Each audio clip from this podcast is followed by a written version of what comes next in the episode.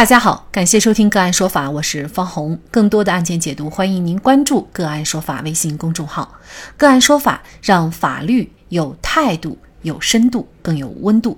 今天呢，我们跟大家来聊一下，到同学所在公司做业务员竟获刑，对认罪认罚提出异议，从轻量刑。二零一四年。三十岁的云南曲靖人博朗，经过一个在昆明一家公司任职经理的同学雷双介绍，应聘到同学雷双所在的公司做业务员。具体的工作内容就是到广场、商场等地方，借助发放传单、口口相传的途径，以投资项目为由，向客户们承诺保本付息，工资呢是底薪加提成的方式。也就是博朗发展多少客户，他就按照这些客户的投资额按比例提成。然而，自从二零一八年六月份开始，公司开始陆续无法承兑相应的资金以后，大量的集资参与人找到公司寻求解决资金回收问题。而在案发前一个月，博朗的同学雷双还将其名下的二十名客户分配到博朗名下。如果这些客户日后会有进一步的投资，博朗也将会分得提成。本案投资人发现上当受骗，报警。公安机关认为该公司的领导业务人员涉嫌非法吸收公众存款罪，立案侦查。二零二零年六月十六号，博朗主动到公安机关投案。公诉机关指控，博朗在二零一七年四月到二零一八年七月间，作为业务员，共计发展二十六名集资参与人，参与吸纳资金三百零四万元。其已经在审查起诉阶段签订了认罪认罚具结书。根据量刑建议书内容显示，本案量刑建议为两年。因为博朗没有委托律师为其辩护，根据刑事案件辩护律师全覆盖的政策，昆明市盘龙区法律援助中心为博朗指定了云南博凡律师事务所杨楠律师作为他审判阶段的指定辩护人。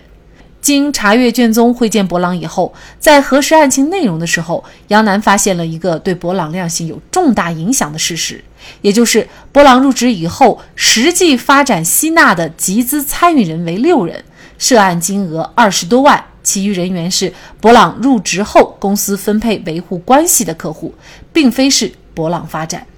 其中，公司分配维护关系的客户中，绝大多数客户是在公司被查处之前的一个月之内，由博朗的上级领导把自己的客户分配给博朗的。虽然挂在博朗名下，但是博朗实际没有做过什么事情，也没有领取过这部分的客户奖金提成，合计统计客户金额为二百多万。然而，尽管犯罪数额大大降低，但是如果被告方提出关于客户数量以及金额的看法，杨楠律师认为这就相当于博朗对自身的犯罪事实有异议，进而不能适用认罪认罚制度，难以获得减刑的可能，将来的量刑就有可能会超出两年的有期徒刑。对于已经做出的认罪认罚提出异议，对于被告人到底是有利还是有害呢？就着相关的法律问题，今天呢，我们就邀请本案博朗的辩护律师云南博凡律师事务所杨楠律师，跟我们一起来聊一下。杨律师您好，你好，嗯，好，非常感谢杨律师哈。博朗认为啊，就是直到案发，他自己都不知道自己的这份工作是已经涉嫌了违法犯罪。那么您作为法律人的角度，您觉得这个可能吗？不可能，这个是明显不可能的，因为在他。犯罪的过程当中，他以他的当时的文化水平、经济收入来看，他所做的事儿，其实已经明显反映出有犯罪的一个特征，只是说他只是对公司犯罪这一块不并不是很了解。那您说的他的这个行为已经符合了相关犯罪的特征，呃，比如说在他的这些工作当中，哪一些呃具体的这种行为和表现，呃，作为我们一个普通人，其实都可以判断出来他已经有可能涉嫌犯罪了呢？呃，这就要解释到现在的非法吸收公众存款罪，在认定上面啊，它的一个内容是怎么样的？如果是平时正常大家想认定的话，一定永远要记住，就是风险与回报回报成正比的一个规律，低风险高回报，这是违反投资规律的，也是违反相应事实的。这样的投资绝大多数都是违法的。另外还有一点。公司是否存在正常经营，是否有正当的、合法的投资渠道，甚至于公司所盈利的项目是否是属于靠自身造血经营来获得利润报酬，还是靠对外进行投资？如果是以上类品类别的如此违反投资规律的行为，那么十之八九，将来即使现在没有被认定犯罪，将来都有可能会被认定犯罪。大家今后一定要注意。他自己辩称呢，是他可能不太清楚哈，他就觉得公司可能真实的有这样的一个项目，那，事实上也是会有这样的情况，就是有一些公司，它虽然进行着一些，比如说非法吸收公众存款罪的这样的一些跟这个犯罪很类似的行为，但是有些公司员工他也确实可能不太很清楚啊，他真实的可能就觉得这个项目呃真的会有的，而且他还看到公司给回报了，因为本身我们这个罪名比较特殊。判断他是否属于犯罪，更多是考虑他整个行为的一个构成。他整个行为如果是来源于公司，并且公司是安排他这样做，那么将来一旦认定上面的行为认定了非法吸收公众存款，那么下面的人员的所有业务员的经济收入、经济来源都会被认定为是违法犯罪所得。那么首先在这一块，他肯定是啊出了问题的。第二部分，他的这个行为是否是符合正当的？一个投资规律，一般在这种情况下，以正常的公司盈利或者公司资金拆借为主的一个经营活动当中，不可能会说没有上限、不设上限、不设人数啊，无限寻找投资人的一个情况。如果遇到类似的情况的话，啊，就大家都必须得提高警惕了，啊，这一部分很有可能就是会触犯。我国的刑法这个非法吸收公众存款罪，啊，就是最后呢，这个犯罪数额呢是被大幅降低了，但是呢，在博朗想对自身的犯罪事实提出异议的时候呢，还会比较纠结。也就是说呢，他如果觉得当时的这个认罪认罚不合适，想撤销的话，可能量刑会超出预计的两年。为什么会这样呢？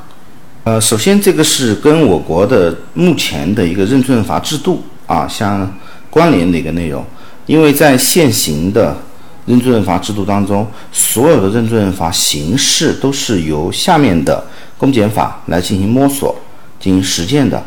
目前，他们所摸索实践出来的一个行为内容就是：如果你签订了认罪认罚，那么就视为你认同了检察院所调查。